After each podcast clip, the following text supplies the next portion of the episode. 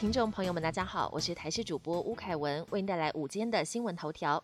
花莲县二十四小时内连续发生十次有感地震，其中最大规模达到五点四。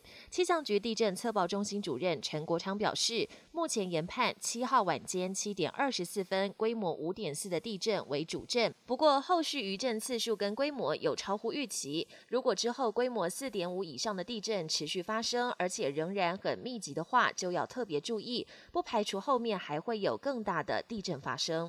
七月十二号解除三级警戒，是不是能达成？根据了解，今天卫福部长陈时中在行政院会中就各界关心的解封或是未解封提出了因应原则说明。各界都很期待七月十二号指挥中心可能宣布未解封，许多的观光景点都已经开始做准备，像是基隆屿以及碧沙渔港五月中就开始休息。现在相关单位也开始协调相关的因应措施。渔船也开始整备。另外，南投日月潭最近也加快步伐维修四大公有码头，希望解封之后能恢复正常营运。印度 Delta 变种病毒传染趋于年轻化，传播力变强。更重要的是，专家指出，年轻人感染比例增加很多，五至十二岁及十八至二十四岁增加五倍。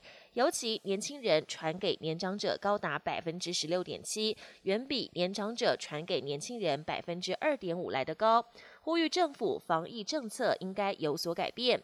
认为红海创办人郭台铭及台积电采购的 BNT 疫苗是目前唯一有做十二岁到十五岁三期临床实验的疫苗，应该优先给十二岁到三十岁的年轻人施打。国际焦点。台湾在中美洲的友邦海地总统摩伊士七号在官邸遭暗杀身亡，连第一夫人也遭受枪击重伤，紧急送往美国迈阿密治疗。不少国家第一时间表达关切。海地官员稍早透露，当局已经逮捕多名凶嫌。至于先前传出枪手在行凶前自称是美国缉毒局人员，美国国务院严正否认。目前海地已经宣布戒严，接下来必须先举办国会大选，才能选出下一任总统。因为能够合法继位的最高法院院长已经染疫病逝，目前是由临时总理代行总统职务。长次轮滞留苏伊士运河三个多月，终于在船东跟埃及当局达成协议后再次起航。长次轮能够放行，是因为日本船东正荣汽船和苏伊士运河管理局达成了赔偿协议，双方在当地时间七号还大阵仗举行签约仪式。而赔偿金额到底是多少？双方都没有提供细节，但外媒揭露价码约落在五点五亿美元，大约是台币一百五十三亿。长次轮载有一万八千多个货柜，商品价值大约十亿美元，但因为被扣留三个多月，先前有厂商透露，部分的服饰等商品已经过季，到货之后也只能低价抛售。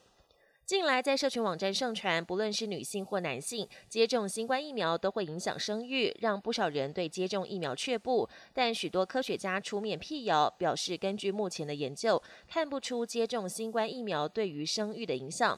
虽然还没有完全排除这种可能，但是接种疫苗仍利大于弊。本节新闻由台视新闻制作，感谢您的收听。更多内容请锁定台视各节新闻与台视新闻 YouTube 频道。